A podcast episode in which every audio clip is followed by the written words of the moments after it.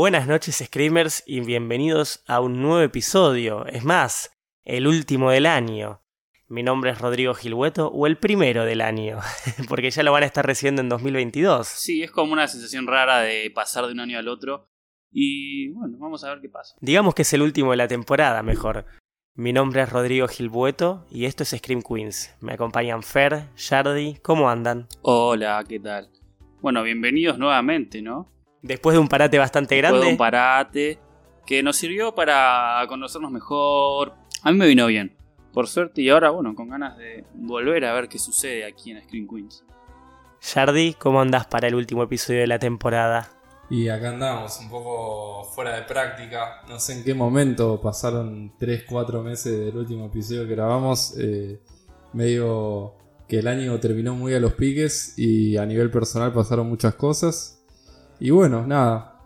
Estoy acá encerrado con COVID eh, en mi nuevo departamento que me mudé y eso. Todo para decir que se había mudado a su departamento. Claro, como que tiró tres bombas en una sola frase, fue tremendo. Pero sí, como bien dice Yardi, estuvimos a mil estos meses. La verdad que tenemos episodios guardados que van a ir saliendo posiblemente a lo largo del verano, como no sé, los episodios perdidos de esta temporada. Pero queríamos cerrar el año, queríamos cerrar la temporada como corresponde, como siempre hacíamos, con lo mejor del año. Entonces este episodio tenía que salir o salir, nos dijimos. Pero bueno, en el medio hubo un montón de cosas que nos impidieron ir saliendo con los otros episodios, distintos motivos personales, extrapersonales, o sea, de todo. Entre medio, como bien menciona Yardi, Yardi se mudó. Así que nos costó, nos costó volver, nos costó sentarnos de vuelta con micrófonos adelante para charlar un rato, pero acá estamos. A pesar de que no estamos los tres en la mesa, porque bueno, Yardi, como bien mencionó, tiene COVID, así que estamos de manera online, ¿no? Sí, también aclarar, si bien ya todo el mundo lo sabe, que esto lo hacemos como un hobby, no es nuestro trabajo, no es nuestra ocupación. Y bueno, que hay cosas que tal vez sean más importantes a nivel vida. Y, y bueno, por eso nos costó un poco reintegrarnos, pero ya estamos acá y eso es lo importante. Claro, eh, la verdad que eso siempre es importante mencionarlo, como que esto es algo que nos encanta hacer, pero siempre hay otras, existen otras prioridades y bueno, y a veces esas prioridades nos, re- nos reclamaron y tuvimos que frenar esto por un par de meses. Pero bueno, estábamos todos de acuerdo en eso, que la temporada tenía que terminar, que no la queríamos cerrar ahí con el episodio de Aliens, estábamos de acuerdo en que los episodios que grabamos en el medio que no salieron van a salir en algún momento por fuera de todos los problemas que hubo.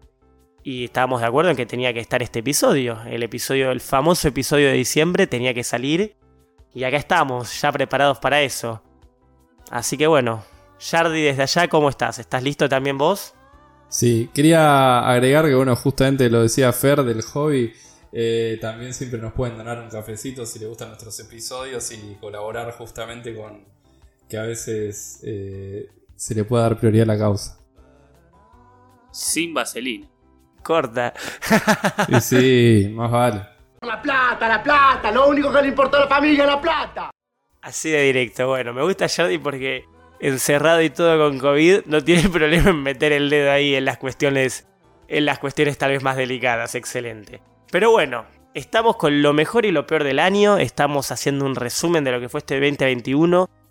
Eh, no voy a hablar de episodios previos porque pasaron meses, como bien dijimos, pero entonces la pregunta que les quiero hacer, chicos, es, antes de empezar con todas las categorías que ya fuimos mencionando en Instagram y todo, ¿qué les pareció este 2021, este año en términos de terror? Y es una pregunta complicada a tal punto de empezar a considerar películas como para el galardón de mejor película. Esos estrenos que son, viste, medio en enero, diciembre del 2020-2021. Porque la realidad es que por lo menos para mí este año no fue el mejor de los años para el terror. Y si bien hubo excepciones y si bien hay películas y material de terror que está muy muy bueno, la realidad es que fueron más re feo decir decepciones, pero momentos en donde por ahí vas a ver algo y salís como medio, bueno, no, no sé si estuvo tan bueno. ¿Shard? Y yo un poco me pasó lo mismo que, que a Fer, capaz estuve todo el año, como que bueno, lo, hemos visto en mis reviews, en los comentarios, ya que se empezó a armar el chiste de, bueno, a Jordi no le está gustando ni una película en todo el año. Y venía pasando un poco eso de verdad. Eh, yo no sabía si yo me había puesto viejo y malhumorado o qué me estaba pasando, pero la verdad que estaba no disfrutando eh, muchas películas de este año de, de nivel de terror. Y mm, me costó, me costó encontrar, tenía como cosas fichadas y cosas que estaba esperando. Y logré, finalmente, para el cierre del año, el último mes, vi, vi unas buenas películas. Eh, casi todo lo que vi así cerrando en noviembre y diciembre encontré las buenas películas que estaba esperando. Y la verdad que antes me costó mucho encontrar y tenía miedo. Tenía miedo de no poder ni armar el episodio porque no me guste nada. Igual también es porque somos viejos malhumorados, ya estamos entrando en esas. Un poco sí. Paren la mano. Prueben laburando. No, sí, la verdad que creo que estamos todos de acuerdo en que en términos de terror fue un año bastante austero y, y no fue ni siquiera lo que fue el año pasado, que teníamos varias películas o que estábamos más como conformes con lo que habíamos visto Y que fue un año de terror en sí. y que fue un año de terror en sí quizás, pero pero no nos costó tanto elegir la mejor película de cada uno y este año sí, y ni siquiera es como que te diga que este año fueron todas malas, fue como no es que decís, no, no, esta es la peor película seguro, fue como que eran todas medio pelo, no llegan ni a lo mejor ni a lo peor, fue un año muy mediocre, muy, Muy nada. nada. Exacto, para quedar ahí. Pero bueno, costó, pero acá estamos. Así que empecemos con los premios. Hagamos un buen redoble de tambores y veamos qué se vienen, cuáles son los premiados de cada categoría. Empecemos entonces quizás por las series. Empecemos hablando de eso, así ya lo sacamos porque después son todas categorías de películas. ¿Cuál fue la mejor serie de terror que vieron este año? Fer, Yo creo que vas a estar de acuerdo conmigo con que lo mejor de terror que vi este año fue Misa de Medianoche, Midnight Mass, dirigida por. Ay, se me fue el nombre del director. Mike Flanagan. Mike Flanagan, que también es el mismo de La Mansión de Hill House. Eh, y es más, su mujer es la protagonista de la serie y también actúa en La Mansión de Hill House. Y, y bueno, es una serie que, le voy a ser sincero, a la serie le cuesta arrancar un poquito. El primer capítulo es un poco lento, es como que la típica, ¿no? Como que tienen que introducir a los personajes, te introduce el, el conflicto del protagonista de Riley, pero después se empieza a poner rara e interesante, ¿no? Ese tipo de, de, de sensaciones la que te genera. Empezás a ver cómo eh, la serie se enfoca sobre la religión y sobre la fe y sobre cómo podés manipular a la gente, básicamente. Y me, me generó es, eso que pocas cosas te generan de no es que la estoy pasando bomba, sino que estoy intrigado, quiero saber qué pasa, quiero saber cómo sigue esto y quiero saber cómo, cómo termina. El final claramente no se los vamos a contar porque queremos que la vean, pero para los que la terminaron nos encantaría saber qué, qué opinan de este final de la serie y mm, lo que quiero decir es, está buena y se las recomiendo. Sí, no, completamente de acuerdo. Creo que ahí era una de las cosas donde compartíamos premiación porque a mí personalmente me fascinó Misa de Medianoche. No me pareció lenta a mí, hablaba de temas que personalmente me reinteresaban. Es una serie que sin spoilear, obviamente, creo importante mencionar que este episodio vamos a tratar de evitar los spoilers justamente para que puedan verlas después y estar, ver si están de acuerdo con cuál es la mejor, cuál es la peor, etcétera, etcétera. Pero la verdad que Misa de Medianoche habla de, de temas como la muerte, eh, nuestra, nuestro destino en la vida, cuál es el objetivo de la vida, eh, pasiones y todo, y la verdad que es muy interesante, o sea, se vuelve hasta cierto punto metafísicas ciertas conversaciones, y la verdad que me encantó, es una serie cortita de ocho, miniserie de ocho capítulos, que la verdad no sé, se dice si hay segunda temporada o no, pero no hace falta, es una serie autoconclusiva y la verdad me parece excelente, que vale la pena. Y dentro de todo como el no sé si universo de Mike Flanagan, pero de las películas, series creadas por Mike, de las series creadas por Mike Flanagan, El multiverso de Mike Flanagan. siguiendo la línea el multiverso de Mike Flanagan, eh, me parece la mejor de todas, mejor que las dos de la maldición, tanto de Hill House como Blind Manor, que a mí Hill House me había gustado mucho. Esta es por excelencia la que más me gustó. Es más, estaría como hasta para hacer un mini episodio review discutiendo porque hay con spoilers, porque hay un montón de cosas para hablar. Pero bueno, esa creo que entonces es el primer premio compartido que damos entre Fer y yo. Yardi, ¿cuál fue tu mejor serie del año? Medio que es un poco trampa lo que voy a hacer, pero una cosa muy linda de este 2021 fue que Me había comprado las horas completas de Lovecraft, empecé a leer mucho y dije, bueno, eh, a ver Lovecraft County, que está en HBO. Por ahora vi el primer episodio, sinceramente, pero me gusta mucho todo el concepto, toda la gente que es fanática de Lovecraft, se lo recomiendo. Como que crea una especie de, universo eh, con, con, toda la mitología y nada, siempre está bueno. No sé si, si te gusta el terror cósmico, es algo para, para entretenerse y pasa de tiempo. Claro, animate a mentir, Jard. Decí que la viste entera y te encantó. Bueno, entonces esas dos son las series premiadas como lo mejor del año. Sé que puede haber un par de menciones destacadas por fuera, pero creo que... Sí, es más, este año también salió la segunda temporada de Love, Death and Robots, que tiene episodios de terror y tiene cosas muy interesantes, más allá de la animación y bueno, la, la, la estética de cada capítulo. Habla de temas que nos interpelan a nosotros como sociedad y como humanos, básicamente. Y bueno, si, si colgaron y no vieron la segunda temporada, son menos episodios que la primera, pero tiene capítulos que son, a mi entender, tal vez más ricos en cuanto a lo que te quieren decir y el mensaje que quieren pasar. Así que, nada, véanla. Perfecto, entonces. Midnight Mass, Lovecraft County y Love, Death and Robots. Así que bueno, una vez sacado todo tema series, metámonos a fondo en películas. Metámonos de lleno en esto de lo que hablamos casi todo el año. Terror y encima que siempre Screen Queens como que, por fuera que yo varias veces quise impulsar el hecho de series y todo, siempre nuestro foco estuvo en películas. Así que empecemos hablando de la horror comedy.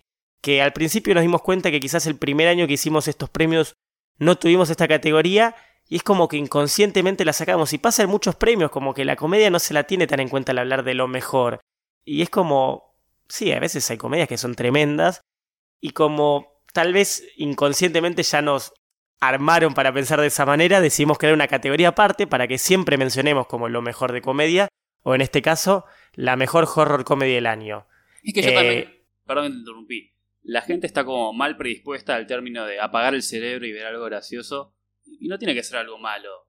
A ver, estamos viviendo todo un momento que no está del todo bueno y a veces distraerte con algo gracioso y mejor aún si es algo que es gracioso y está relacionado con el terror, por lo menos para nosotros, yo creo que es algo que está buenísimo. Así que más que merecidos premios y reconocimientos para estas películas. Shard, te toca empezar. ¿Cuál fue la mejor comedia de terror que viste este año? Es una categoría justamente que, estuve dudando porque eh, arranqué el año viendo algunas que no me habían cerrado y dije, uy, no sé cómo, cómo llenar esta categoría. Y tenía una fichada desde principio de año eh, que no la veía, no la veía, la venía pateando. Eh, porque había algo como que no me daba fe, pero después me terminó fascinando. Es Psycho Gorman, PG, que es medio un juego de palabras. Es una horror comedy eh, más que, o sea, mucho más que decente, es algo muy bueno, muy buena calidad, que mm, se sabe dentro de su presupuesto, tiene esta mezcla de efectos prácticos con cosas que a veces parecen sacadas de los Power Rangers. No sé, es como que muchos momentos así de gore muy bien hechos, como que saben cuándo gastar ahí el presupuesto para hacer el momento así perfecto. Efectos prácticos muy divertidos.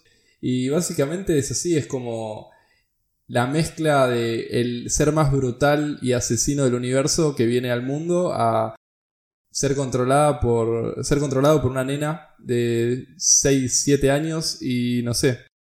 Eh, todo lo que deriva de eso es un viaje. La verdad que a mí me encantó Psycho Gorman. Es muy entretenida, por fuera de ciertas críticas como que la nena me parece insufrible pero la peli es genial. Y, para mí, yo siempre la describí cuando se lo mencioné a un par de amigos y todo como... Es las sombrías aventuras de Billy Mandy pasado algo de terror. Sigue la misma línea de la trama, pero me parece bárbara y con grandes efectos prácticos. Así que sí, Shard, yo estoy de acuerdo en que es una gran película, una gran comedia este año. A mí me compraron las chispitas cuando se pegan piñas y cosas. Que son chispitas y es como, sí, volví a los seis años cuando veía a los Power Rangers. Eh, ok, Psycho Gorman por el lado de Shardy. Desde mi lado, eh, yo voy a elegir la película Werewolves Within. No tiene traducción en español porque creo que... Se llama Hay un hombre lobo entre nosotros. Bueno, es, esa es la versión, en, el nombre en español de la película. Hay un hombre lobo entre nosotros. Me gusta más. Es ese. Me gusta más en inglés con Werewolf Within, que básicamente es una adaptación de un juego que en realidad es gracioso porque es un adaptado de un juego de consolas que se llama de la misma manera Werewolf Within, pero que en sí ese juego es una adaptación del famoso juego de cartas llamado Mafia. O sea, literalmente ya la, descripción decir que es el juego Mafia llevado a película me parece ridículo, pero está bárbara la película. Es muy entretenida, no se toma en sí a, sí misma en serio y eso la hace bárbara, con un humor tal vez bastante como eh, naif y hasta cierto punto apto para todo público, pero muy entretenida la película y vos te metés también en el mismo rol de los personajes de descubrir quién es el hombre lobo dentro del pueblo. Y está bárbara. A mí todos esos juegos de, deducción y de, deducción social y todo eso me parecen bárbaros. Entonces pasarle una película me parece genial y más que nada a mí me gustó por cómo lo adaptaron. Creo que dentro de todo es una adaptación correcta. Así que esa es mi mejor película de comedia de terror este año. Fer. Me, me, gusta que hiciste énfasis en mi mejor película. Porque bueno, yo estoy de acuerdo con vos. Por segunda vez en el año estoy de acuerdo en algo con vos. Y sí, también elegí esta película, eh, World que sí, un poco siguiendo la línea de lo que dice Rodri, y lo que con lo que más me quedo es que si esta película se hubiera tomado en serio, que lo hablábamos antes de empezar el capítulo, es que si se hubiera tomado en serio, hubiera quedado como una copia muy mala de The Thing y de las películas de misterio y de las películas de identificar al asesino o al monstruo, justamente. Claro. Y al tomárselo, bueno, al, estar enfocado de esta manera tan cómica y con este humor tan, tan tonto, por así decirlo, donde, no sé, em, hay un suceso donde a un personaje lo agarra el lobo, cuando ya sabemos quién es el, bueno, la persona que se convierte en este monstruo.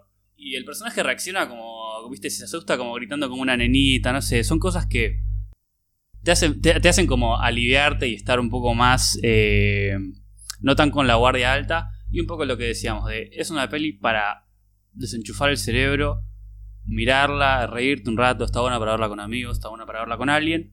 Y pasar el rato en este momento tan raro del, del 2022, que ya estamos llegando. Está buena, está buena para relajar y divertirse un poquito. La gente va a pensar que, que no pensamos mucho y que elegimos siempre las mismas, las mismas películas nosotros para cada categoría, ¿no? A ver, es muy sospechoso y no lo voy a negar, pero no, esto no estuvo hablado de antes. Quédense tranquilos, igual que ahora eh, van a ver que solo en estas coordinamos que después cada uno tiene opiniones distintas para cuando se vuelve más personal la cosa. Una, una cosa que no sé, no, no sé por qué la agrego, pero me sorprende porque mucha gente capaz está pensando, tenemos que hablar capaz del elefante en la sala, pero Freaky, no la mencionamos ninguno de todo el equipo, la hemos visto, a mí personalmente no me gustó mucho. Sí, yo no la consideré porque a mí me gustó, pero la consideré del 2020. A veces pasa esto, estos desfasajes y, lamentamos que creo que entonces va a ser el mejor momento para traer esta nueva categoría o esta nueva mención que, que dijo Jardy, fue una idea de Jardy, porque lo que pasa a veces es la realidad, o sea, son películas de, de, cierto año y no las vemos ese año, las vemos después, ya sea por estrenos en cines, porque no llegamos a verlas, Freaky le pasó que era una película del 2020, no la vimos ese año, la vimos en enero, febrero de, de este año. Entonces quedó como en un bucle temporal donde no, no cabía en ninguna de las dos categorías, ¿viste? Y nos pasa a veces. La realidad es que hay ciertas películas que no llegamos a ver y bueno, y quedan en un pendiente. Y entonces como que tal vez nosotros mentalmente no decidimos ponerlas en los premios del siguiente año. Pero bueno, ya que entonces que lo mencionamos, traigamos esta mención de Jardy que me parece una excelente idea ¿Qué película te quedaste este año con ganas de ver? Menciona lo que te perdiste del 2021. So what did I miss? What did I miss? Shard, vos trajiste esto, así que por favor decime, ¿qué película te quedaste con ganas de ver que no la llegaste a ver en 2021? Y tengo un par, eh, pero Nada, básicamente una que, estoy viendo que mucha gente está, está viendo y la verdad que no me puedo hacer el tiempo y justamente va a quedar en ese limbo. Eh, va a ser eh, Los Inocentes eh, y The Medium, que son una, película tailandesa y una película noruega. Noruega es de, de Innocence y The Medium es creo que tailandesa, Malasia, no sé. Y nada, son dos películas que están muy tentadoras. Una, The Medium es un found footage y The Innocence es una peli, creo que sobre medio nenes con poderes y que tiene un enfoque medio de terror. Yo vamos a ahondar en esa película. Ok. Eh, en mi caso también tenía anotada de Medium como una película para ver que me quedé dando vueltas porque por lo menos es como la que te traen, viste, siempre cada año te traen una película del mercado asiático diciendo no, no sabes el terror asiático, esta es la que va. Y la verdad que me quedé con ganas de verla, no voy a mentir. Pero creo que la que más me dio vuelta en la cabeza, que no sé por qué no la vi, es una secuela. Es Don't Breathe 2. Que en papel yo te juro que no le tenía ganas, en lo más mínimo, cuando salió, cuando se estrenó en cine, todo. Encima estuvo un tiempo largo el cine porque fue una de las que cuando se volvió al cine salieron ahí al toque. Y la verdad que la idea en sí no me atraía, porque la película, la 1 había sido bastante autoconclusiva y no me generaba en lo más mínimo ganas de verla. Pero bastante gente que sigo y personas a las que me interesa saber su opinión le tiraron bastantes flores a la película. Y es como que me quedé con ganas de verla y es... No sé, o sea, todavía no me senté a verla, pero sé que en algún momento lo voy a hacer, sé que se va a venir. Y para ver por qué gente a la que escucho bastante o que leo bastante le ha tirado tantas flores y a ver si me perdí de una joyita dentro del mundo de secuelas que no estaba esperando. En tu caso, Fer, ¿qué te quedaste con ganas de ver? Yo me quedé con ganas de ver una película que me recomendaron en la facultad. Es surcoreana, se llama eh, La Octava Noche o The Eighth Night. En surcoreano, no sé cómo se llama porque no sé surcoreano.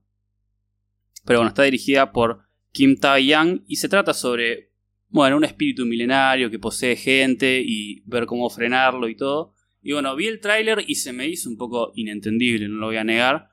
Pero, a ver, la fotografía estaba muy buena, se notaba que los actores estaban como comprometidos porque se veía como en, en situaciones de, de una demanda muy fuerte de, de, de- físico y de, cosas que pasaban en la película. Y me siento un colgado, porque es una película que está en Netflix.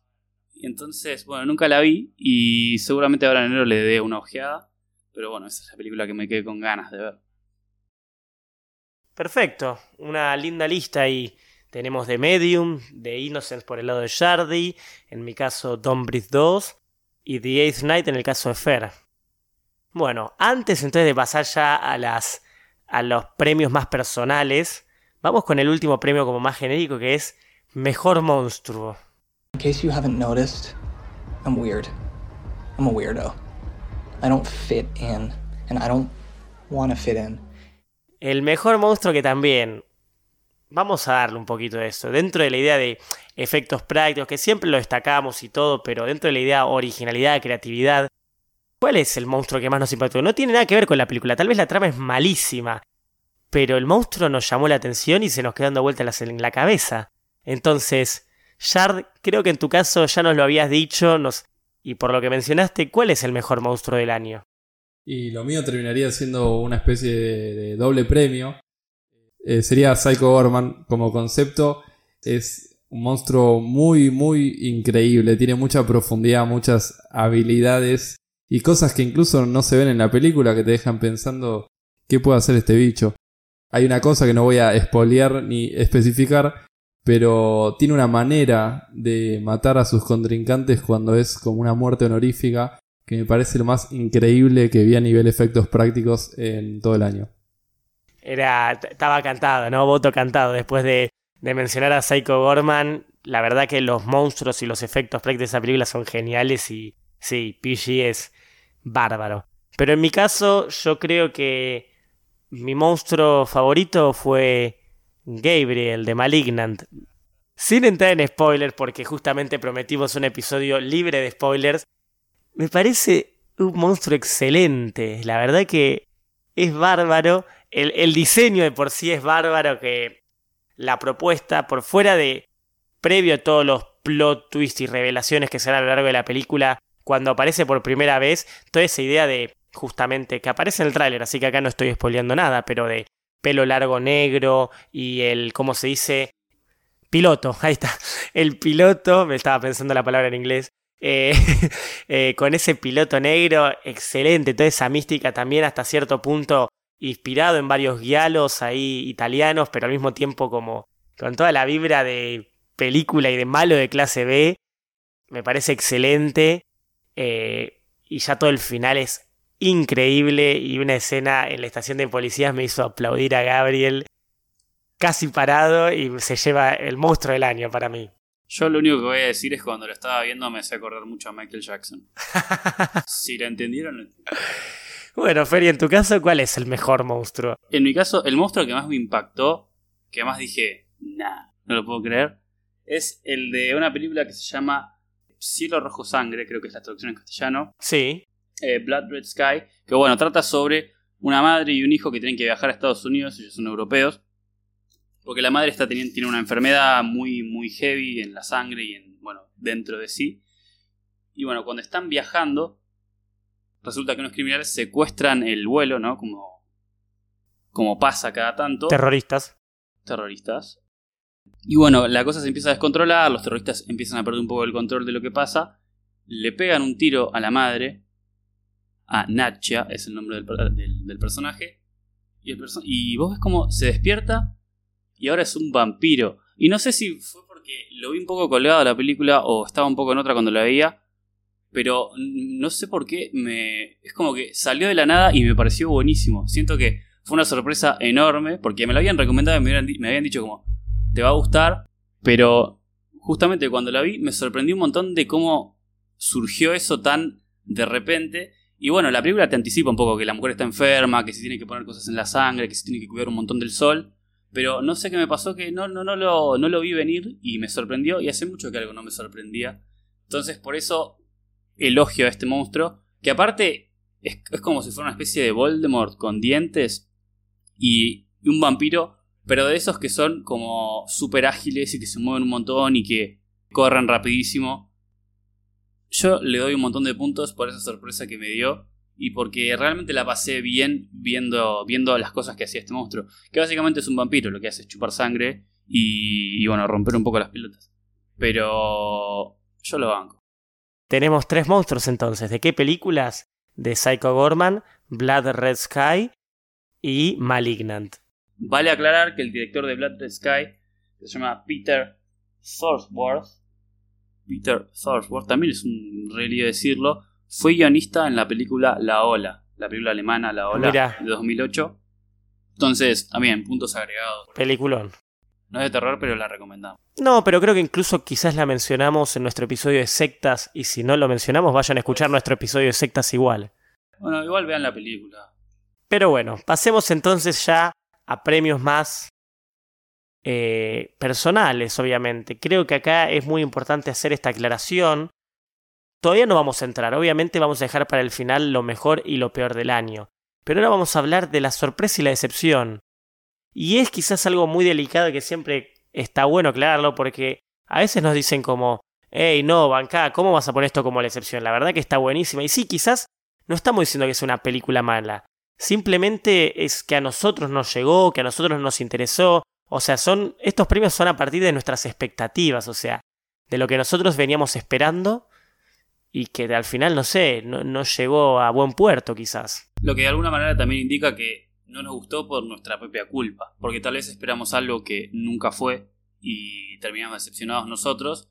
Pero la, la película no tiene culpa- la culpa de nada porque no es que nos vendió algo y nos hicimos la ilusión de algo que no terminó resultando, sino que bueno, fueron nuestras propias expectativas y lo que nosotros nos hicimos en la cabeza. Exactamente. O al revés, tal vez no esperamos nada y explotó. Así que está bien que se enojen con nosotros y entiendan que es por eso, nada más. Sí, pero etiquétennos, comenten. Si, si se enojan con nosotros, nos comentan, así les respondemos.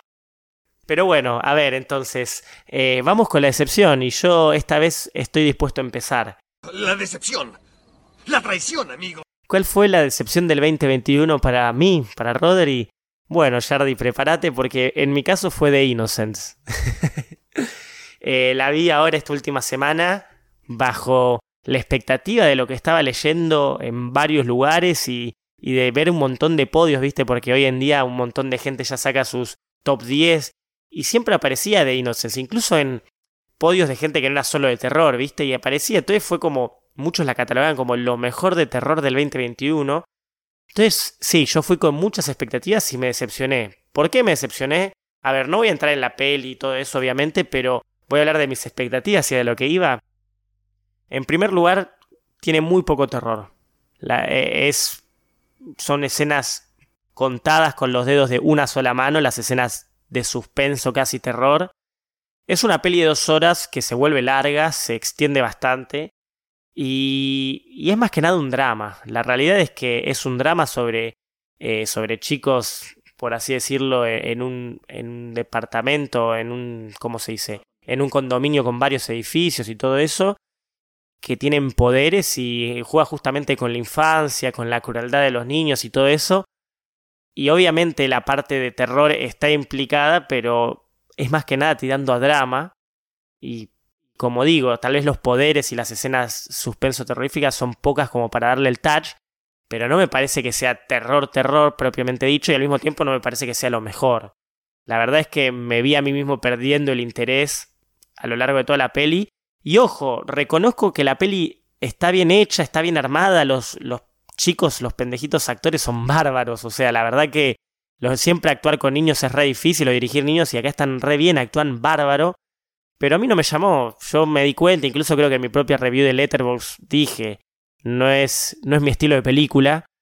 Y la verdad me fui decepcionado, porque esta semana me puse a ver a todo lo que yo encontré en algún lugar que me anoté catalogado como lo mejor del terror, y esto lo sigo leyendo hoy en día como no, de ahí está bárbara. Y no, no fue con lo que me encontré, por lo menos con mis expectativas de lo que buscaba como lo mejor del terror. ¿Es una buena película? Seguro. ¿Está bien hecha? Sí. Pero esperaba mucho más. Está muy bien, está muy bien. ¿Boffer? ¿Qué tenés en decepción? Yo creo que te voy a decepcionar con mi decepción. Porque para mí la decepción del año fue Malignant, la peli de James Wan. No. Sí. Perdona.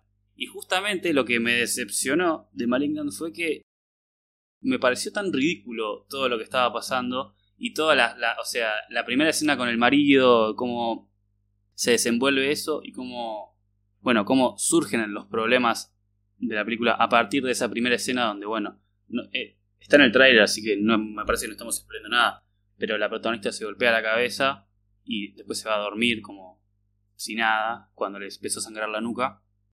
Y ya a partir de ahí empecé a entrar como en una especie de estar mal predispuesta hacia todo lo que iba a venir.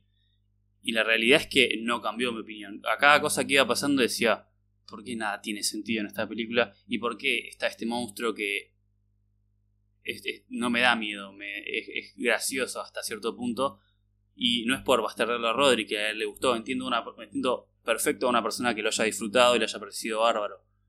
Pero lo que a mí me pasó es que no le encontré nunca la vuelta a la película en, cuestiones básicas de no tiene sentido lo que está pasando.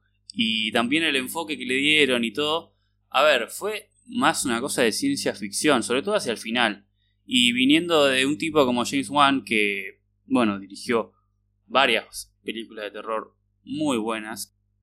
Y encima él, en el tráiler está, el tráiler, el primero de todos, es él sentado diciendo, esto es algo que, o sea, es una película que la hice como ningún, ninguna película anterior. Es un proyecto que lo encaré desde un lugar totalmente diferente. Y eso me, me hypeó, como se dice. Me, me, dieron ganas de, bueno, de ver qué es lo que hiciste diferente. Y desgraciadamente todas esas diferencias quedaron en una especie de. Para, lo, para mí, quedaron como una especie de menjunje de acción, ciencia ficción y terror que no quedó tan bueno. Entonces, por eso la película me decepcionó. Esperaba algo como más interesante de lo que venía siendo James Wan y, terminó siendo algo que me desinteresó totalmente. Estoy, estoy deprimido, Fer. Pero bueno, como dijimos, son opiniones bien personales y lo entiendo. Shard, no me, no me destruyas vos también. ¿Cuál es tu decepción? Eh, mi decepción es un concepto un poco más amplio. Eh, mi decepción es Nicolas Cage.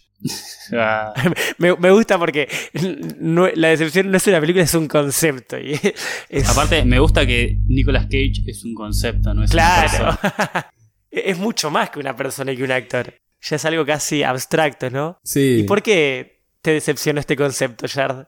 y bueno, o sea, Nicolas Cage siempre fue un actor eh, bizarro que ha estado en películas medio de, clase B y... Perdón, solo, solo estoy pensando, perdón, Jard, Solo estoy pensando acá eh, con esto del concepto en, Nicolas Cage gritando, not the bees, not the bees, cuando le tiran todas las abejas en The Wicker Man. Ay, ese es un concepto, ¿no?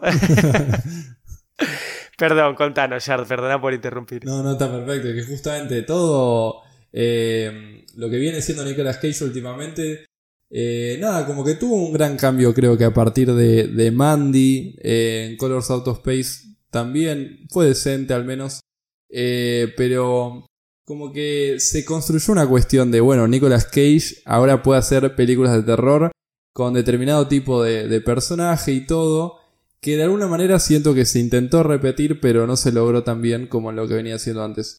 Que bueno, fue justamente en las películas Willis Wonderland y Prisoners of Ghostland.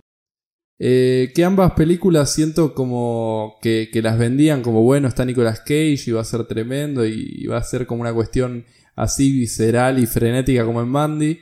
Y terminaron siendo películas eh, ya desde el guion bastante pobres o donde Nicolas Cage no se pudo lucir ni hubo como esa cuestión así violenta que podía llegar a bordear lo cómico. Y terminaron siendo películas muy apagadas que se pasaron enfrente de mis ojos y... Nada, tenía expectativas justamente de ver un show así como de, de violencia, sangre, de Nicolas Cage gritando eh, y estando, no sé, destruido. Y no, no pasó nada de eso. La verdad que fue eh, bueno, tiene sus minis momentos, pero que no, no llegan a ser suficientes. Y la verdad que bueno, yo espero que, pueda redimirse en el mundo del terror, porque hizo Mandy y bueno, ya no tiene una vara que tiene que cumplir. Sí, yo siento como que vio que esas películas rindió, que lo alabaron, que tuvo buenos comentarios, incluso premios, y fue como, bueno, a ver, esta es la fórmula que seguí, hagámosla de vuelta. Y se encontró con Prisoners of Ghostland, que fue un, sí, una cagada. Y también lo mismo como del lado, del lado más, incluso siguiendo por el lado B o las eh, películas clase B, tirando a Willis Wonderland como diciendo, ah, me han aplaudido cuando hice películas así de la nada y, se metió en eso que es bizarrísimo y por no decir pedorrísimo. No, sí, sí, yo igual más que, más que la, la fórmula de, de lo que decías, de lo que Nicolas Cage capaz quiso seguir, me parece que, bueno, es una, es una persona complicada, siempre se habla de esto de las deudas y que agarra todo lo que le viene. Así que nunca se sabe. Para mí es, es una persona muy impredecible. Claro, veremos, veremos qué nos trae el 2022 con Nicolas Cage. Ah, se viene una que no es de terror, pero, pero yo había leído que se viene una película como bastante bizarra de Nicolas Cage también. Sí, de The Unbearable Weight of, eh, of a Massive Talent. Eso. está Pedro Pascal, la re quiero verla. Tengo desde el 2020 la vengo esperando. Excelente. Bueno, entonces, damos la vuelta. Fer, hablaste de lo que te deprimió, de lo que te esperabas mucho y te dio poco. ¿Qué esperabas poco y te dio mucho? ¿Cuál fue la sorpresa de este año? What a picture. Good picture, yeah. fun.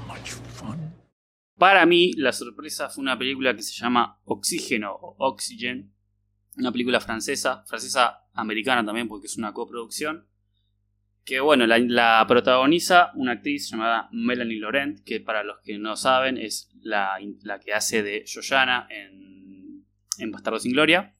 Y bueno, trata sobre una mujer que se despierta en una especie de cápsula toda tecnológica, sin memoria, no sabe ni quién es, ni cómo se llama, ni cómo llegó ahí, ni qué está haciendo ahí, ni por qué, ni nada, y se está quedando sin oxígeno. Es decir, tiene 90 minutos para entender todo lo que le está pasando, entender por qué está ahí, quién es, básicamente, cómo salir, qué hacer después y todo, y tiene 90 minutos antes de que se le acabe el oxígeno y muera.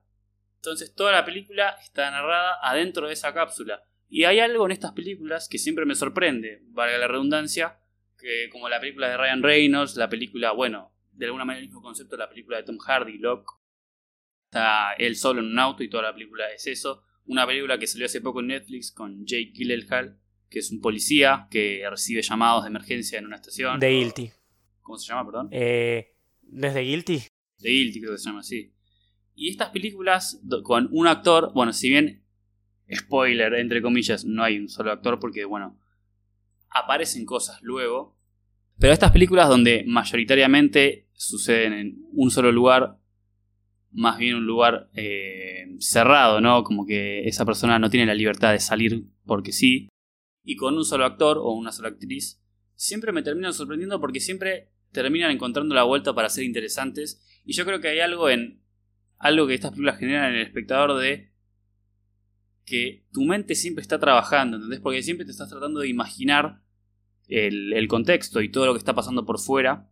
Y en esa, en esa actividad, en ese movimiento de materia gris que está sucediendo dentro tuyo, yo creo que entras como una especie de clima donde, donde bueno, empezás a disfrutar mucho lo que está pasando porque te imaginas algo que por ahí es y por ahí no, y no lo sabes y lo tenés que ir descifrando a partir de las pocas cosas que te tira la película. Porque bueno, como ya lo venimos diciendo, es algo que pasa en un solo lugar, con una sola persona, que ni siquiera sabe por qué está ahí y ni siquiera sabe quién es. Y me sorprende, justamente, porque es una película que se sostiene y es buena y, te va llevando y te va como... como que te va boludeando de alguna manera, porque vos te imaginas algo que al final no es y al final termina siendo otra cosa que nada que ver. Y, y siento que fue una experiencia muy gratificante y bueno, la, la, el concepto de sorpresa está porque siempre digo, bueno, seguro esta película que es todo en un solo lugar termina siendo una cagada. Y no, siempre termina siendo muy interesante. Encima la, dirigi- la dirigió Alexander Eisha, que también hizo Crawl, que en 2019 la me- mencioné como ¿Sabes mejor qué? película. Lo banco porque pasa a hacer cosas un poco más serias a cualquier boludez. Así que me sorprende igual, Shardy, viste que, que Fer hoy está a modo Netflix. Recomendó, tiene ahí el paquete Netflix, creo que le pagaron y no nos avisó. Y está recomendado desde lo peor a lo mejor. si- La mayoría la puede ver en Netflix, está bárbaro. En cualquier momento Fer se va con Netflix y nos deja solos con el podcast. Claro, Screen Quiz lo compra Netflix y estoy yo solo. Eu, eu. Tenemos un programa tipo serie, formato serie en Netflix, lo banco. Mira la boludez que dice. Hay que decir boludeces, ¿eh? Bueno, eh, Yard, contame vos, ¿cuál fue tu sorpresa del año? La verdad que este año, o sea, si podría hablar de decepciones, podría hablar de muchas. La verdad que todo me decepcionó. Menos una película eh, que fue Candyman. La verdad que yo dije, ¿qué puede ser Candyman? Es una película que ya eh, tuvo, tuvo sus en los 90, que sinceramente no vi. Dije, bueno, nada, ya está. La gente más o menos habló bien de la película, vamos a verla, pero la verdad que fui con una mentalidad diciendo, bueno, qué sé yo. Vamos a ver eh, una película normal. Y la verdad que me encontré con, con una película desde todo lo, lo que es la realización muy buena, atrapante, con una trama interesante, con un body horror por momentos que, que me ha causado algunas cositas incómodas Buenos planos. buenos planos. Si sos tripofóbico, no veas la película. Bueno, hay más para el final hay como cosas que un tripofóbico no podría. Perdón, ¿qué es un tripofóbico? Para los que no saben. Esa gente que le da como medio asco o fobia justamente ver patrones eh, repetitivos, medio circulares, como el clásico panal de abejas o cosas así. Hay gente, hay gente que le tiene miedo a eso. Sí, y sí al tipo de lesiones así o también patrones nomás. Por ejemplo, el, el traje de Invisible Man es medio tripofóbico, por ejemplo. Claro. Buen punto. Y nada, bueno, es una película que me, me sorprendió mucho, me gustó. Lo único que le critico capaz es que el mensaje social queda un poco demasiado explícito cuando creo, según lo que leí en la primera, fue un poco más eh, sutil. Pero me gustaron los personajes, me involucré. O sea, se- a- me pasa como que es eso. Ya hoy en día mi criterio en una película de terror es involucrarme, que me importe lo que está pasando para sentir la tensión. Y pocas películas lo logran. eh, pero Candyman lo logró, sentí la tensión, estuve ahí. Más que, más que suficiente. O sea, fue una, la verdad, un, un sólido 7-8. Entretenida y muy linda de ver. La verdad que eh, la fotografía es muy aplaudible. Y bueno, para hacer un debut directorial creo que es eh, más, que, más que perfecto. Sí, para No, no la largometraje. dije- perdón, no la dije Jordan. No, produció eh, la directora es Nia da Costa. Ahí va, eso. Pero bueno, mira, tenés que ver la original. Ahí, ahí vas a, a hacer como una evaluación y, y decirlo. ¿Qué te parece en comparativa y todo? Eh, pero bueno, como sorpresa siempre, uno con las expectativas con las que va, te encontraste con algo mejor de lo que esperabas. Yo vi Candyman, me gustó mucho visualmente, pero sí, la sentí muy, muy como que te, te escupía el mensaje en la cara. Pero está buena, la verdad que en eso reconozco con vos que es muy entretenida. No sé, la gente dijo que le pareció un volante, a mí se me pasó a los piques esa peli. Sí, la verdad sí. Pero bueno, en mi caso, yo tenía una sorpresa que mi sorpresa la guardo en sí, una de las dos que tenía, porque sé que alguien acá la va a mencionar como mejor película, porque nos fuimos pasando los premios y todo. Así que otra peli voy a mencionar que tenía en la lista como sorpresa del año, que es Till Death. Una película con, con Megan Fox, la cual me sorprendió. A ver, la película no es gran cosa, la película no tiene una buena actuación de parte del elenco en sí en general, y, y, no es un peliculón que te vuelve la cabeza. ¿Qué la destaca? Que es entretenida. Y, y vos te involucrás, como bien menciona Jardy, en una peli de 80 minutos se te pasa volando. Y qué sé yo, yo la vi porque era como el regreso de Megan Fox al terror que había hecho ya Jennifer's Body a finales de la década del 2000, que es un peliculón Jennifer's Body. Y justo venía de ver esa peli de vuelta y dije, bueno, veamos qué onda Megan Fox de vuelta en el terror. La verdad que se la banca bien, o sea, Megan Fox, tal vez será un comentario polémico, tal vez haya alguien que me escriba, ¿cómo vas a decir eso? No me parece una gran actriz, o sea, nunca fue, digamos, una actriz estupenda, pero se la banca bastante bien en el protagónico acá de vuelta. Eh, tiene un par de actores de madera al lado, entonces Megan Fox resalta mejor todavía. Y es una peli muy entretenida sobre una chica eh, esposada, su esposo muerto, se levanta un día esposada, su esposo muerto y tiene que sobrevivir en medio de, básicamente en una casa en la nieve. Una onda Gerald's Game, una cosa así. Una onda Gerald's Game exactamente, muy similar, pero más adrenalínica, porque mientras Gerald's Game básicamente pasa todo en el cuarto, viste, ella tratando de salir del cuarto, ella es eh, todo lo contrario, es te corre el tiempo, busca cómo avanzar, cómo moverte, cómo no te quedes estancada en un solo lugar, escondete, seguí, avanzá, y está bárbara, en ese sentido está muy entretenida, y la verdad me sorprendió. Yo la fui a ver como medio para reírme y decir, bueno, esto la habré visto a mediados del año y dije, vamos a ver qué digo de esta película, y me fui muy entretenido, la verdad que de esas pelis cuando no sabes qué ver, ¿viste? Y decís, che, ¿qué puedo encajar que no quiero pensar mucho, quiero entretenerme un rato? Esta cumple perfecto. Entonces, para cerrar esta categoría de sorpresa tenemos Candyman, Oxygen y Till Death.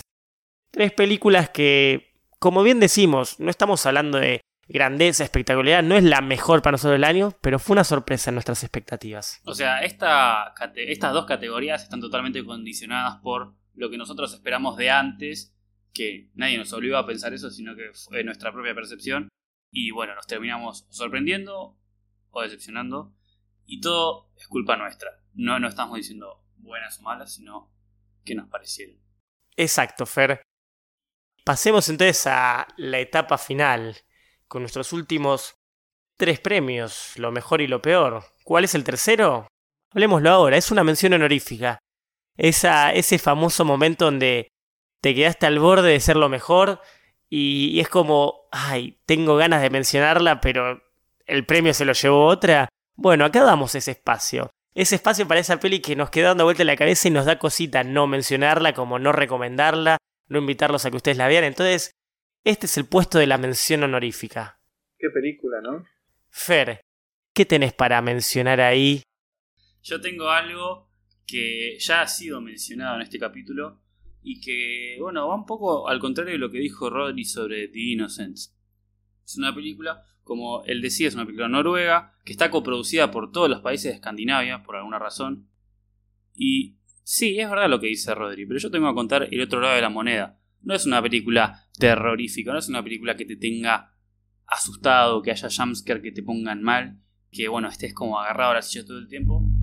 Sino que es más un drama, tiene un desarrollo que va para ese lado, pero yo la, menciono honoríficamente porque, primero que nada, porque si yo de chiquito hubiese tenido esos poderes, hubiera hecho exactamente lo mismo, sobre todo la parte que le rompen el pie a uno. Y por otro lado, me interesó mucho porque siento, de algo, siento que habla de algo que mencionó Rodri, que es de lo cruel que son los niños y cómo pueden hacer algo horrible sin darse cuenta, porque son nenes. Entonces, siento que el terror, o el verdadero terror de esta película, pasa por ese, ese concepto, ese. como esa idea de que los nenes no son malos, no es que, están queriendo hacer algo mal, sino que simplemente están jugando, están boludeando, están. Eh, bueno, haciendo sus cosas, y estos nenes con poderes sobrenaturales terminan haciendo cosas horribles, y. No sé, siento que el terror está ahí, y por eso me dejó como una sensación fea, ¿no? Como medio... Ay, qué feo que me pase esto por un chaboncito que ni se está dando cuenta lo, lo feo que está haciendo.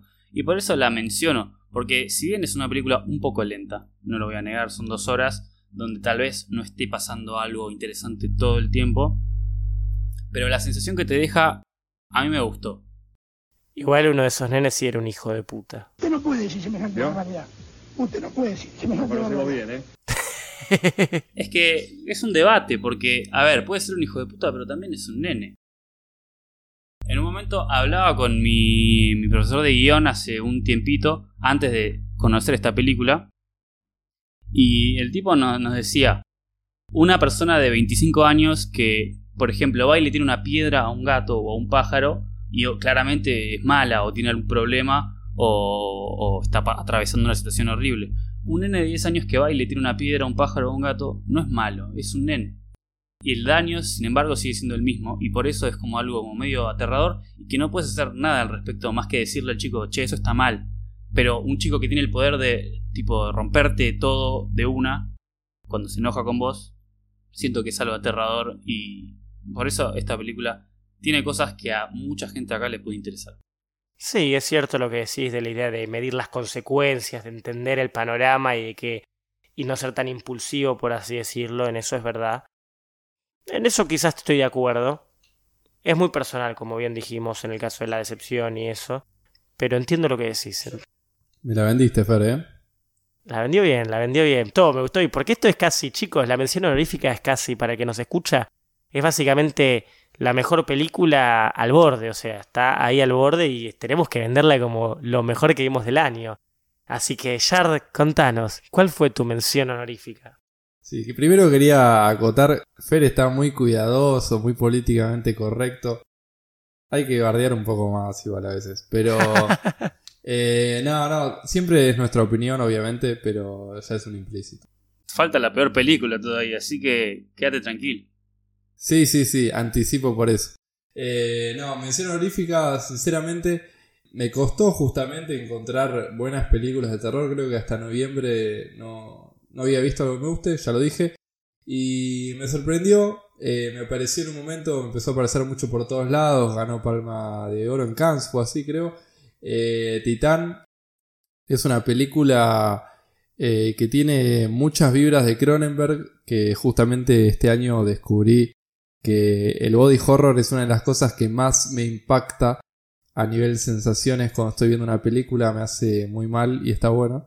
Y mm, nada, la verdad que creo que Julia Ducournau logró de alguna manera tomar ciertos elementos de body horror, lograr darles también un sentido eh, a nivel psicológico muy interesantes. Y crear una película que capaz a nivel guion puede ser un poco desorganizado, pero que por otro lado es eh, me generó sensaciones muy horribles y estuvo bueno. Y también creo que a nivel psicológico hay mucho para analizar. Y nada, es eso. Capaz a nivel terror, eh, como lo más clásico que se piensa, no carece bastante de eso. Pero justamente es muy body horror, terror medio psicológico, una película que es incómoda de ver, eh, como creo que es lo que hace, le gusta hacer a Julia Ducournau. La verdad que yo venía a ver Raw, a mí no es el estilo de película que me gusta. Uy, estoy, hoy estoy en negativo, ¿no? A mí personalmente no es el estilo de película que me gusta para nada. Raw no me gustó, pero sin embargo me gustó más que Titán. Pero reconozco que hay algo en Titán como una atracción y no puedes dejar de ver la pantalla hasta que termine la película extrañísima. Si querés saber para dónde va a tirar. Además es una película que está muy bien realizada, más allá de la historia y más allá de, de bueno, el mensaje o lo que sea que te quiera transmitir. Es una película que está muy bien actuada, está muy bien muy bien foteada, como decimos en la FU. Muy bien dirigida y, sí, yo creo que si bien a mí me pasó que el concepto y todo lo que estaba pasando no me atrajo tanto, la realización de la película y cómo todo el mundo estaba involucrado en su laburo y cómo hicieron este proyecto, eh, eso sí me atrapó de alguna manera. Y bueno, rescato eso de la película. Sin embargo, yo no la voy a mencionar honoríficamente porque a mí tanto no me gustó. Entiendo los que sí. Es, es una película muy polémica, o sea, como que o la amás o lo odias. No escuché a nadie que la puso como, bueno, amar y odiar son verbos muy extremos, pero o te gusta o no te gusta. No escuché a nadie que hasta ahora diga como, eh, como que en nuestro caso es como a mí no me gustó, no me gustó, Jardy sí me gustó, entonces es como que No te es indiferente. eso, exactamente. Claro, eso es lo que le reconozco a la película, que se la juega por algo muy a fondo, donde, bueno, la inspiración en Cronenberg y eso está súper presente, que es un tipo que ya hemos hablado de él un montón y sabemos lo que le gusta hacer. Y entonces siento que sí, eso, eso es lo que le, le reconozco a la película, que se la juega por algo y cuando te la jugás, claramente a alguien le va a gustar mucho y a otra persona no le va a gustar nada. Y bueno, no te es indiferente como lo que acaban de decir, que sí, la define perfectamente esa palabra. Perfecto. Entonces tenemos The Innocence de vuelta mencionada en mención honorífica. Tenemos Titán. Y en mi caso voy a ir por una película argentina que vi recién, o sea, literalmente hoy antes de grabar este episodio, que es El Prófugo. La película que incluso Argentina mandó a los Oscar como la elegida del país para ver si entraba en eh, Mejor Película Extranjera. Spoiler alert, no entró. Pero ya de por sí que la elijan entre todas las películas del año como la película que va a representar a Argentina es un montón. Bueno, estábamos entre esa y Finde, así que no sé. claro, como que era medio fácil elegir cuál iba a ir a, a los Oscars, ¿no? No, bueno, pero fuera de joda, eh, es una peli de suspenso, terror. Es como que, a ver, hablar de terror siempre es algo medio como difícil definir qué es terror, qué da miedo, no. Tenemos que hacer un episodio, lo venimos diciendo hace rato. Esta peli suspenso tiene desde el minuto uno, ya con las primeras escenas, pero hay como una sensación de turbiedad y decir, hay algo raro que está pasando y el espectador todavía no logra definir bien a qué se está enfrentando. Eh, la verdad que yo la vi por el sencillo hecho de, primero tenía ganas por, para ver qué fue lo que Argentina había seleccionado como película. Y después porque en los comentarios que había leído sin spoiler era como que todos hablaban, qué falopa esta película, qué extraña, me gustó. Y, hay algo ahí en esa, en esa idea de, esto no está mal, o sea, la situación es turbia, empieza todo a partir de la muerte del el novio de, de la protagonista y que, como se dice, eh, están actuando, perdonen, eh, quiero dar los nombres de los actores porque es un elenco bastante conocido, porque está Erika Rivas como la protagonista y su novio, pareja, es Daniel Hendler, también actúa Cecilia Roth, es como que tiene un muy buen elenco argentino. Bueno, Daniel Hendler es uruguayo, pero eh, tiene un muy buen elenco latinoamericano. Latinoamericano. latinoamericano. Pero la verdad es que ya desde el minuto uno decís, ¿qué está pasando acá? Entonces, desde un formato policial, bien a lo argentino, como a veces Jardi dice, que a veces... Es el, es el fuerte de Argentina. Claro, es el fuerte de Argentina. Jardim nos ha dicho muchas veces que sentía que depende mucho del policial. Bueno, esta peli no es la excepción. A mí personalmente el policial siempre me atrapa. Entonces ya que empiece de esa manera, con la muerte de esta persona y toda la duda y el trauma post-muerte, eh, todo el estrés postraumático, es bárbaro. Y a partir de eso empieza a haber como situaciones raras que se van volviendo cada vez más bizarras, que implican los sueños y todo. No sé si es algo que a Jardy le gustaría, porque yo siento que Jardy le empezaría a hablar justamente de todos estos detalles. Empezaría a hablar de nuevo la psicología del personaje. ¿no? y sí. De la psicología y los sueños y todo eso. Pero se empieza a poner cada vez más turbia a partir de eso. Y donde no sabes bien qué parte es real y qué sueño. Y dentro de todo eso hay una bizarreada completa, lo cual me llamó mucho la atención y me gustó. Dentro de todo esto, de lo que viene el año, justamente un año bastante mediocre dentro del cine de terror, esto está bárbaro. La verdad yo lo siento, considero mucho más suspenso que terror, pero en los sitios web está catalogada como terror, así que chicos, está aprobada. El suspenso es parte del terror, es una herramienta, así que yo creo que puede ir. No, totalmente. Y cuando entras a Letterboxd o IMDb dice terror, así Ya que está, ya está. Así que bueno, esa es mi película, mi mención honorífica del año. El prófugo, que en inglés dice The Intruder. es lo que hay. Así que bueno, esas son las tres menciones honoríficas. The Innocence, Titan y The Intruder, o mejor dicho, El prófugo. Y me gusta porque fue bien variado, ninguna yankee, ¿se dieron cuenta? Una noruega barra de la parte... Noruega, Noruega, pero coproducida ahí todo por todos estos países escandinavos. Escandinava, bueno, por eso, Noruega, una francesa y una argentina. Me gusta que salimos un poco del cine yankee. Sería gracioso que las tres películas, las tres peores películas que elijamos sean todas yankees. ¿Te imaginas? Sería muy gracioso. Creo que nos falta un poquito más de, de terror asiático a nosotros, que incluso lo pusimos en películas que nos faltarían ver. Y es como que ya salimos del de, de, el eje norteamericano de, de películas, ¿no? Clásico. Pero bueno, entonces vayamos a lo peor. Como decía Butterley, el escribiente en la obra de Melville, dice, preferiría no hacerlo, yo preferiría no verlo. ¿Qué tenés vos? ¿Tenés algo Yankee Fair como lo peor del año? Creo que sí. Yo creo que lo peor que viene el año, que lo considero lo peor porque hablábamos de una película que no, no te es indiferente, que o te puede gustar o no te puede gustar, pero porque la idea no la compartís. Una película que me dejó con gusto a nada, que la vi y dije, ¿cómo recupero esta hora y media de mi vida en donde no aprendí nada y no me dejaron nada? Fue El Conjuro 3. Una película dirigida por el mismo director de La Llorona, donde ahí ya tendríamos que haberlo visto venir, que iba a suceder con, esta película del Conjuro, que se llama Michael Chávez. Y bueno, es una película que está inspirada en un hecho real, en un juicio que pasó en Estados Unidos, que si no me equivoco, perdón, quiero decir algo que por ahí la recago, pero es un juicio donde se tomó en cuenta la posesión como algo real. ¿Puede ser algo así? No realmente. O sea, en los diarios salió así, pero la realidad si vos te pones a buscar seriamente es que no lo tomaron en cuenta como cosa. Pero, al final, Pero lo, lo, lo adjudicaron como idea de testimonio, de, o sea, como que trataron de llevar la defensa por ese lado. Y bueno, es una película inspirada en un hecho real, en un juicio que pasó en Estados Unidos, donde supuestamente fue el único juicio en la historia donde medio que se tomó en cuenta o se usó de manera... Bueno, se, se, se postuló como defensa o algo así eh, el hecho de, bueno, de las posesiones y que los demonios existen y de que la, persona que fue culpable de matar a alguien estuvo poseída en el momento del asesinato y que en realidad no fue él, sino que fue este, esta especie de entidad a través de su cuerpo.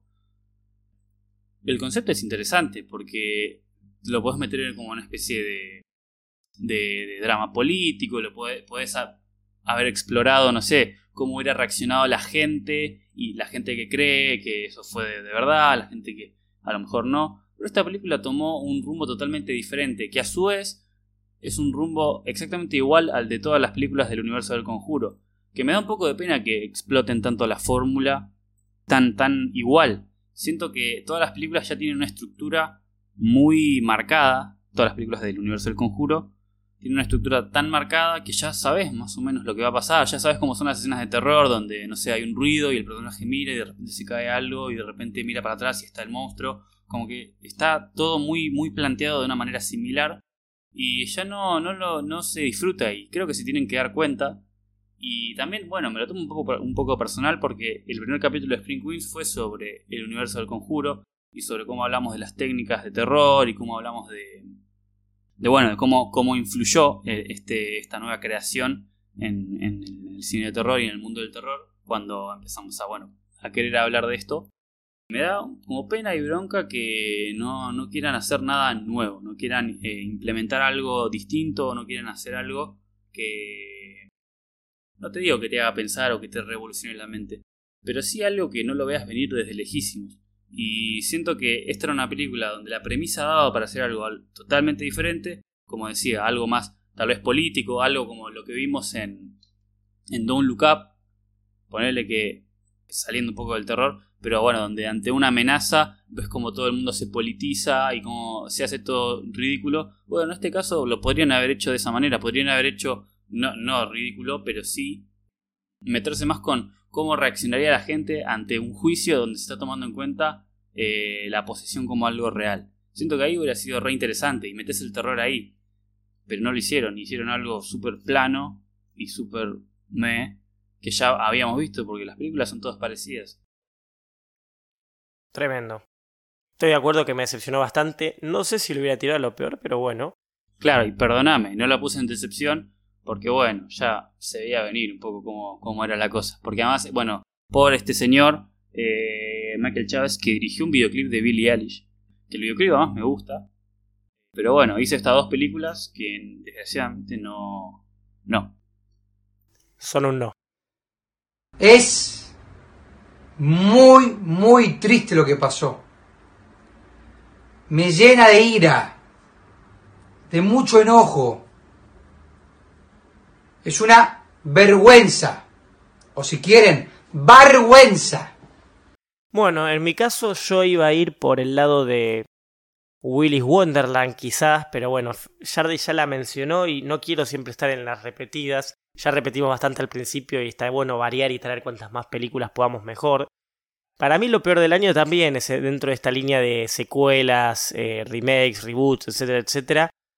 Spiral. La verdad que con Spiral me sentí muy decepcionado. Pero no solo por expectativas, porque no tenía muchas justamente, pero porque es mala.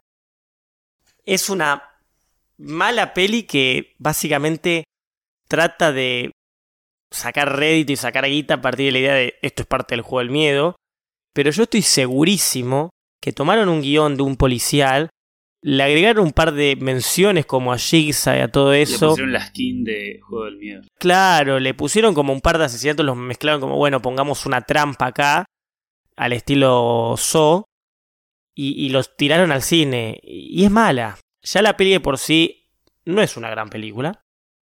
Toda la idea de quién es el asesino, quién es el reemplazante y todo eso está casi desde el principio dicho, es esta persona, ya lo sabemos, ahí, es, es ese, búsquenlo. Tiene un cartel gigante que dice acá. Claro, tiene ahí las luces de neón apuntándolo.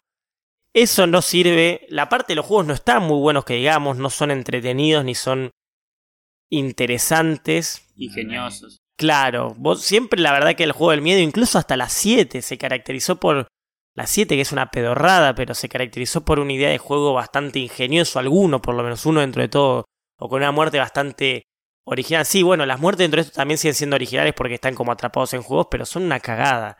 Son bien básicos y no hay mucho más que seguir el impulso. Chris Rock no actúa bien, la verdad que siempre se dice, viste, como no subestiman a los actores de comedia porque la verdad que pueden actuar bien y hay varios casos de actores de comedia que pasaron al drama u otro género y la rompieron. Chris Rock todavía no me viene, no, sorprendió para nada en esto, la verdad que es muy exagerado, todo muy llevándolo a los gritos. Es más, por culpa de esta peli todavía no quise ver la temporada 4 de Fargo, que me encanta, porque actúa Chris Rock, o sea, a ese nivel. Te lo tomaste personal. No, no sé si me lo tomé personal, porque las voy a ver, porque Fargo me encanta, pero qué sé yo, la verdad que no me, no me gustó para nada cómo lo actúa ahí. No sé si fue decisión de él, cuánto poder tuvo, si el director no lo mejoró ahí eh, por miedo, porque era una mega estrella que fue también productor de la película, pero siento como que hay muchas cosas que no encajaban y no quedan bien. Y dentro de lo que vi este año, junto con Willis Wonderland es de lo más bajito que le puse en puntaje, de lo que más me quedó resonando como, che, qué mala peli que vi. Entonces, sí, esto es lo peor del año para mí. Mamita, mamita. Yard, ¿cuál es la tuya? Y fue, a ver, justamente hablamos de esto de quedar indiferente, de sentirte interpelado. No sé cómo, cómo explicar cómo me sentí viendo esta película que la fui a ver al cine. Eh, porque claramente indiferencia no me generó, pero me generó, eh, creo que la sensación, hay, hay como tipos de cringe, creo. Está como el cringe bueno, el como, bueno, están queriendo que te sientas así y es medio gracioso. Y está como el cringe que decís, nada, no puede. Para mí, yo sé que Rodri estaba totalmente en desacuerdo con esto, pero está el Estoy puteando en silencio. Y acá puede haber gente que me quiera pelear, pero bueno. La película que más, eh, más, más, más eh, odié de este año, porque voy a decir la palabra odié, es eh, Shyamalan. La de Shyamalan, eh, Old, Viejos, yo a Shyamalan le tenía mucho afecto, me gustaban mucho sus películas antes. Eh, no sé si yo cambié o si simplemente se fue bajando mucho la calidad. Creo que a partir de Split me dejó de gustar. No me gustó Split, no me gustó Glass. Y dije, bueno, no había nada que ver en el cine, vamos a ver Old. Y nada, no sé, todo el transcurso de la película sentí que, primero que algo, sentí algo muy malo, raro en las actuaciones, en la manera en la que estaba filmada muchas incoherencias en el guion, medio Deus ex máquinas random para salvar las cosas al final, pero eh, no sé, un montón de, ideas atrás de eh, personajes muy incoherentes, muy poco desarrollados y muy mal construidos. Y no hablo ni siquiera de la parte psicológica, hablo de las cosas como más básicas de, de que si alguien, no sé, tiene determinada profesión, tendría que resolver algo de un modo. Eh, no sé, todo muy raro. Bueno, también hay un personaje que es una, una psicóloga y me pareció pedorrísimo. Como que no sé, no me gustó nada. Y situaciones que decís medio, medio turbio esto también, como, como la ha puesto. Y las situaciones que capaz tendrían que haber dado miedo o algo. Me, me morí de risa y, sentí esa diferencia igual. Yo creo que es algo muy personal. Yo en el cine veía que había gente que estaba involucrada y yo me estaba pero muriendo de risa y no lo podía ni controlar. Eh, ya en un punto como que me, me disocié de la película porque me, me generaba sensaciones muy horribles y me empecé a reír porque era como, no sé, esto es muy tan, tan mal hecho que o me indigno y me paro y me voy o me quedo y me río de lo malo que es. Y hice lo segundo.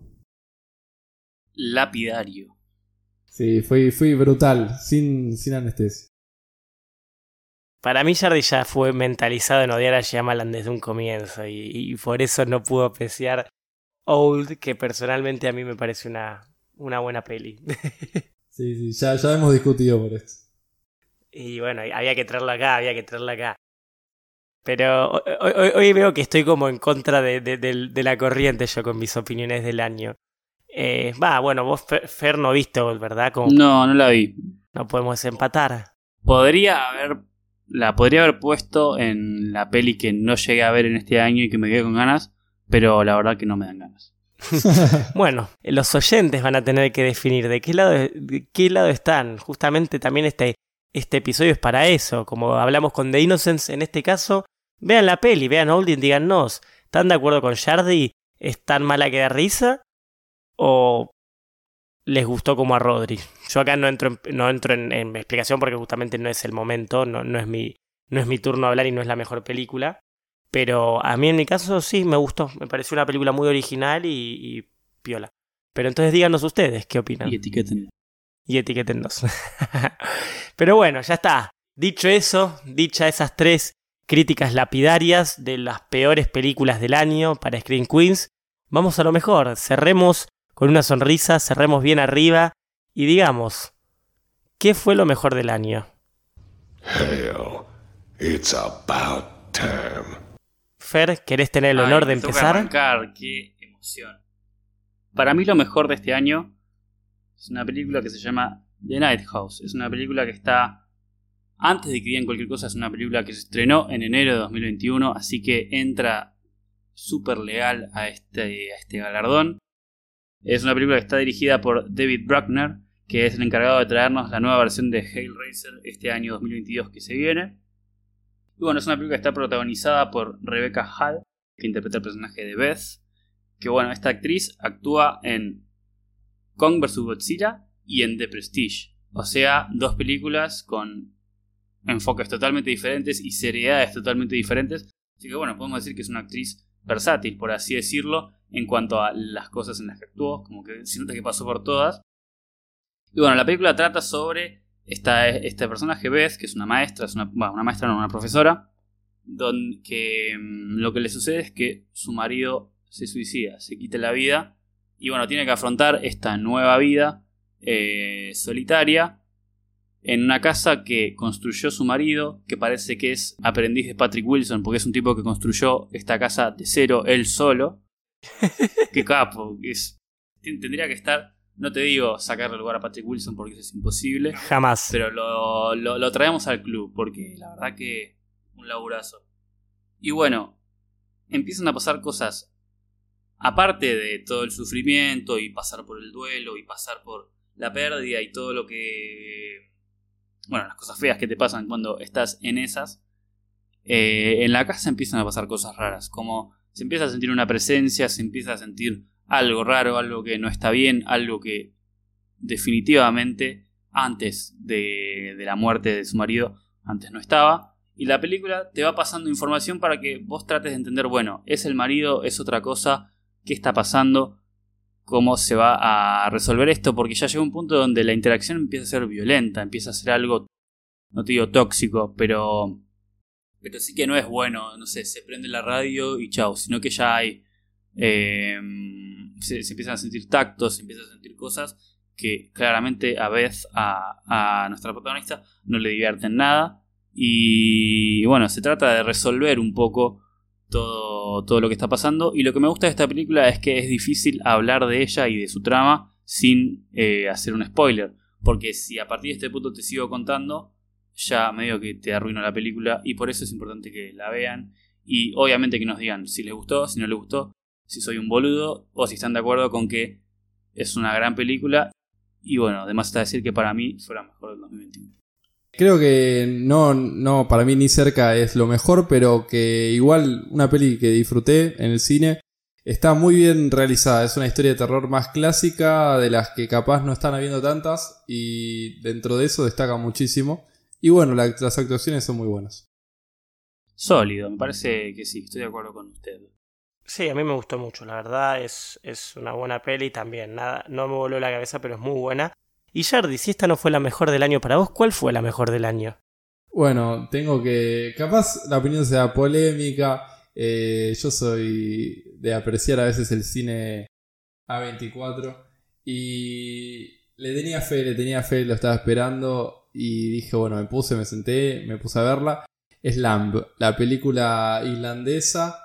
Eh, bueno, que es medio una producción igual escandinava también. Actúa Numi Rapace, que es dentro de todo conocida, creo que es la que actúa en eh, la chica de dragón está actuado, pero la versión sueca. Es una, una película que la elijo como lo mejor porque me pasó algo capaz a nivel personal que, que extrañaba.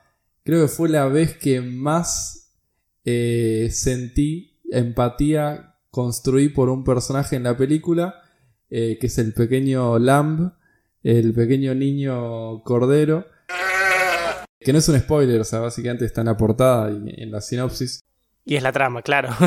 Y me generó un nivel de ternura. No sé, eh, yo la estaba viendo con, con mi hermana que decía, no, es returbio eso, ese bicho. Y a mí me generaba una ternura inimaginable. Y no sé, como que quería que salga todo bien. Y bueno, es una película de terror. Me involucré mucho en todos los momentos capaz que pueden ser tensos o las cosas que puede eh, involucrar como un daño para, para cualquier tipo de protagonista. Creo que es una película linda de ver, está en Islandia, eh, está también es una película que es lenta, también demuestra un poco lo que es el día a día en Islandia, en una granja que no pasa mucho, y también tiene algo como que me gustó de un dilema medio moral sobre, sobre lo que es eh, justamente el valor de la vida de un animal o lo de un hombre. No sé, hay como algo, está medio sutil ahí por atrás. Eh, y bueno, el final me pareció sorprendente, no me lo esperaba. Y visualmente, eh, lo que se puede ver en el final, sin entrar en especificidades, me gustó mucho cómo está realizado. A mí no me gusta a veces la imagen explícita, pero siento que en este caso era meritorio. Y nada, es como que me involucró, me quedé angustiado realmente y hace mucho que no me pasaba de quedarme, después de que termine una película, quedarme mal. Creo que eh, de alguna manera es un terror más de otro tipo, pero que me quedé como triste, como diciendo, qué mierda. Y nada, me encantó. La verdad que me involucré muchísimo. Claro, se habla de algo más atmosférico, tal vez. Escuché esa palabra muchas veces cuando miraba cosas sobre esta película. Y bueno, todo lo que. todo en lo que esté involucrado a 24 siempre genera cosas. Si bien no producen, solo distribuyen, eh, es a 24 y sus gustos son así. La verdad que esa era una pendiente mía, no la vi este año, pero si Jardy la mencionó como lo mejor, le voy a tener que dar una chance. Bueno, yo en mi caso creo que Jardy se va a enojar de por sí porque ya dijo que no le gustó un carajo, pero para mí lo mejor del año, dentro de este año bastante flojito, fue A Quiet Place 2. La verdad que, a ver, reconozco que esto siempre cambia un poco la experiencia. La vi en el cine y la vi en el IMAX. Y no es lo mismo ver una película en tu casa, en una tele o en la computadora, a verla en pantalla grande. Yo soy fiel defensor del cine. Siempre que se pueda tratamos de ir nosotros, trato de ir yo. Y los invito a tratar de ir porque siempre la experiencia es mejor. Y en este caso encima, como sabíamos que era algo donde dependíamos más del sonido, fuimos a ver la IMAX y me voló la peluca. Mal. La verdad que A Quiet Place 2 me parece excelente y es el manual de lo que tiene que hacer una secuela. Para mí, en eso hizo todas las cosas que tenía que hacer una secuela bien. Obviamente una película 2, una segunda parte puede tomar desde donde quieras en términos temporales, tipo seguir inmediatamente después, agarrar 10 años más tarde, lo que quieras, en eso nadie, te, nadie presiona. En este caso agarraron inmediatamente, termina eso como sigue la película, de la 1 sigue inmediatamente con la 2. Eh, pero hace todo bien, ¿qué trae? Bueno, te expande un poco más el universo, o sea, ya te había presentado una idea de dónde se manejan los personajes, te la sigue expandiendo y te muestra más todavía. En esta película salen del campo y se adentran en el mundo, así que eso está bárbaro. Te traen nuevos personajes y te traen nuevos personajes interesantes. O sea, acá está uno de los que posiblemente entre en nuestro panteón de, de, de dioses griegos, que va a ser Cillian Murphy, ¿no, Fer? Totalmente. O sea, claramente él está para estar al lado de Patrick Wilson en nuestro panteón. Lo entra como un personaje re interesante con sus propias motivaciones, problemas, todo, y la verdad que te llama la atención y querés saber más. Y profundiza un montón en los personajes que ya tenemos, que es la familia. Esas tres cosas que tiene que ser una secuela, no todas las películas lo hacen bien. Y A Quiet Place lo hace bárbaro. John Krasinski, eh, Jim de The Office, la vuelve a dirigir. También la escribió, me parece. También la escribió. Me parece. Sí, no, no, él por lo menos coescribió seguro. Porque sé que le pidieron apenas salió y con el éxito que tuvo le dijeron de hacer una secuela y fue como. Él lo decía en una de las entrevistas, como no quiso, los primeros meses no quiso hacerlo porque no tenía idea de cómo seguir esto. Y de repente un día dice que en un cumpleaños o algo así se le ocurrió como una escena, y que es la escena principal que te muestra en el pasado. Viste que están en, jugando al béisbol. Sí, sí. Tipo, apenas llegan los extraterrestres.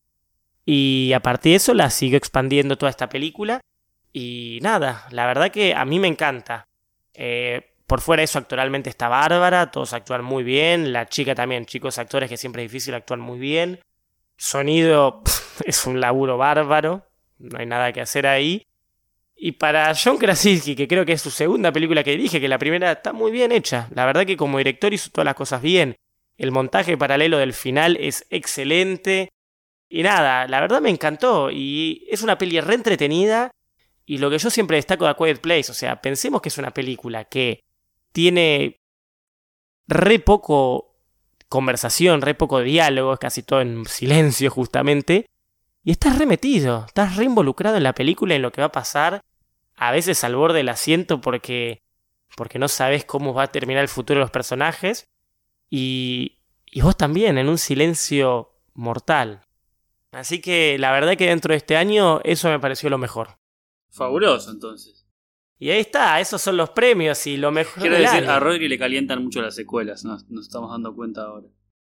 Eh, no, no sé si es que eh, me, calientan las secuelas, pero si tienen un- una razón de ser, le- les doy una chance. No es como, ah, ¿por qué hacen una película más? A veces hay, hay una oportunidad. Hay, hay historias que se merecen seguir siendo contadas o que por lo menos a, a un espectador le interesa saber qué más puede pasar.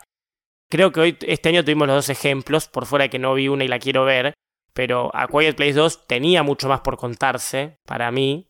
O sea, tenías la posibilidad, si querías, de contar más. Don Breeze 2 en papel, en papel no había nada más para contar.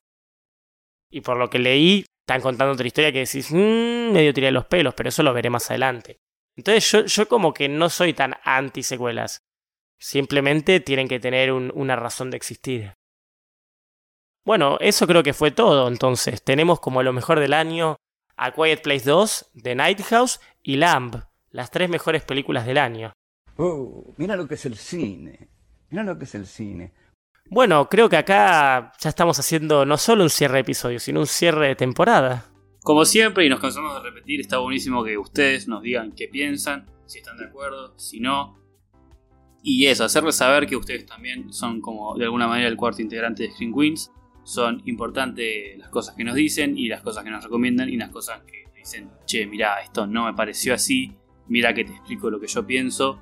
Y eso también, sobre todo eso nos parece muy interesante. Y bueno, no sé si tengo algo más para agregar, más que agradecerles por estar, por escuchar.